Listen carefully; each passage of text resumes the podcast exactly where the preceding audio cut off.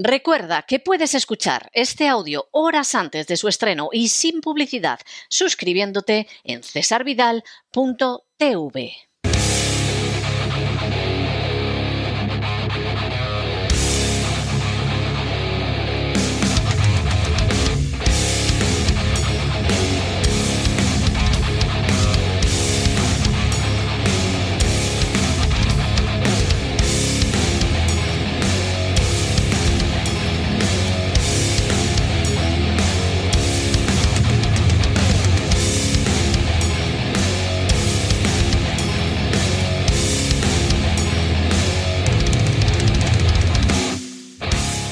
El Cao con César Vidal y Gustavo Vidal.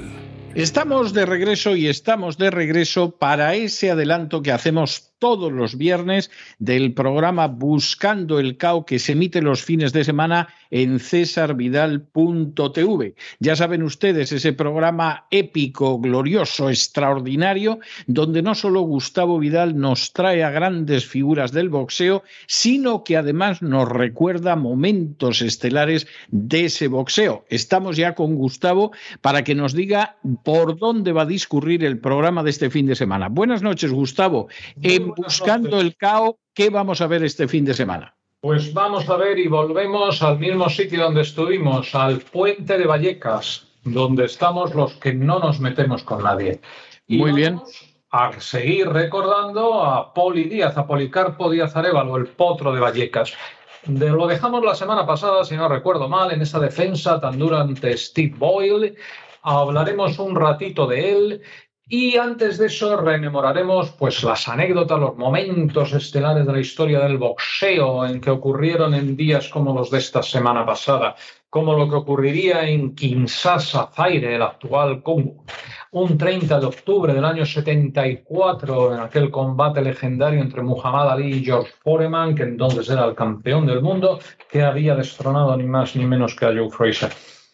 Un combate sobre el que se han hecho películas, documentales, se han escrito libros, algo absolutamente formidable y que aconsejo ver. Hablaremos también de ese combate entre José Luis Ramírez y Edwin Rosario en San Juan de Puerto Rico, un 3 de noviembre del 84.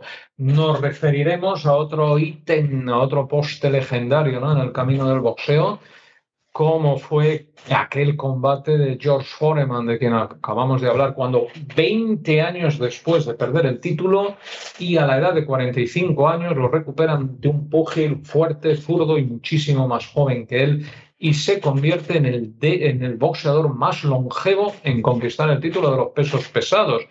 Y hablaremos también de otro grandísimo peso pesado como Larry Holmes, que en Pittsburgh, un 6 de noviembre del 81, defiende su título ante Ronaldo Schneid, lo noquea en el asalto décimo primero, no onceavo, no digan eso que me, que me cabreo, y pese a que Ronaldo Schneid le había tirado a la lona. Y luego un excelente combate al aire libre en Las Vegas, dentro de esa trilogía mágica que libraron Evander Holyfield y Rudy Bowe, en donde el protagonista no fueron ellos, aunque luego lo siguieron siendo, sino un paracaidista despistado que tuvo la mala suerte de aterrizar en mitad del cuadrilátero y que cobró más que los dos boxeadores juntos. Pero bueno, eso ya hablaremos y volveremos, por supuesto, con Poli Díaz.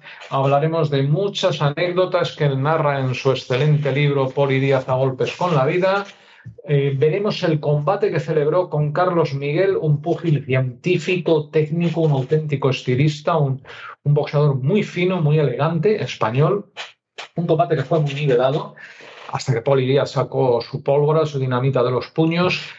Hablaremos de más anécdotas de Poli Díaz que él mismo refiere. Pondremos un fragmento de la última pelea antes del Campeonato del Mundo con Héctor Sánchez y finalmente, después de seguir anécdota tras anécdota y desvelando cosas personales de él, eh, nos referiremos al combate que libró bueno, aquel día en Norfolk, en Virginia, en aquel verano, eh, ante Pernell Whitaker, ante ese auténtico monstruo del boxeo. Y finalmente recapitularemos con lo que él mismo cuenta de su vida y con el final importante, como él dice, que estoy vivo y coleando, no duermo en ningún cajero, como dicen por ahí la gente idiota, y bueno, y que la muerte puede esperar, y desde luego que puede esperar y que espere mucho.